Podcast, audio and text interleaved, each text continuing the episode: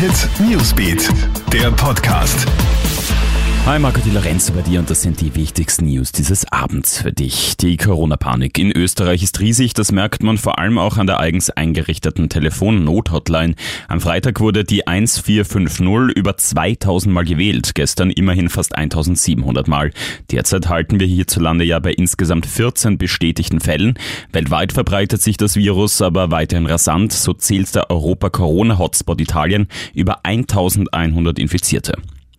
13.000 Flüchtlinge stehen vor der griechischen EU-Außengrenze. Das bestätigen jetzt die Vereinten Nationen. Im aktuellen Politstreit hat die Türkei ja beschlossen, Migranten etwa aus Syrien nun durchzuwinken. In Griechenland spricht man von fast 10.000 verhinderten Grenzübertritten. Der griechische Verteidigungsminister Nikolaos Panagiotopoulos.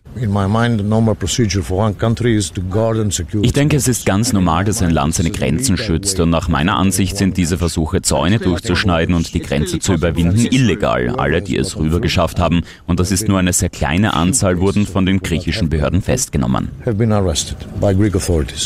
Ein Alkoholenker verursacht in der Steiermark einen tödlichen Unfall nach einer Kollision mit einem Reh bei Pirching am Traubenberg, sucht der 17-jährige Lenker nach einem bei dem Crash verloren gegangenen Kennzeichen.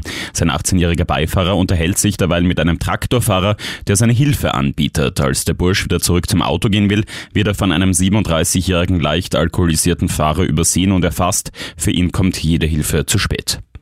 Und Karl Geiger schlägt im Skispringen zurück beim zweiten Einzelbewerb im finnischen Lahti, holt sich der Deutsche heute den Sieg vor Stefan Kraft. Am Freitag war dieses Ergebnis ja genau umgedreht.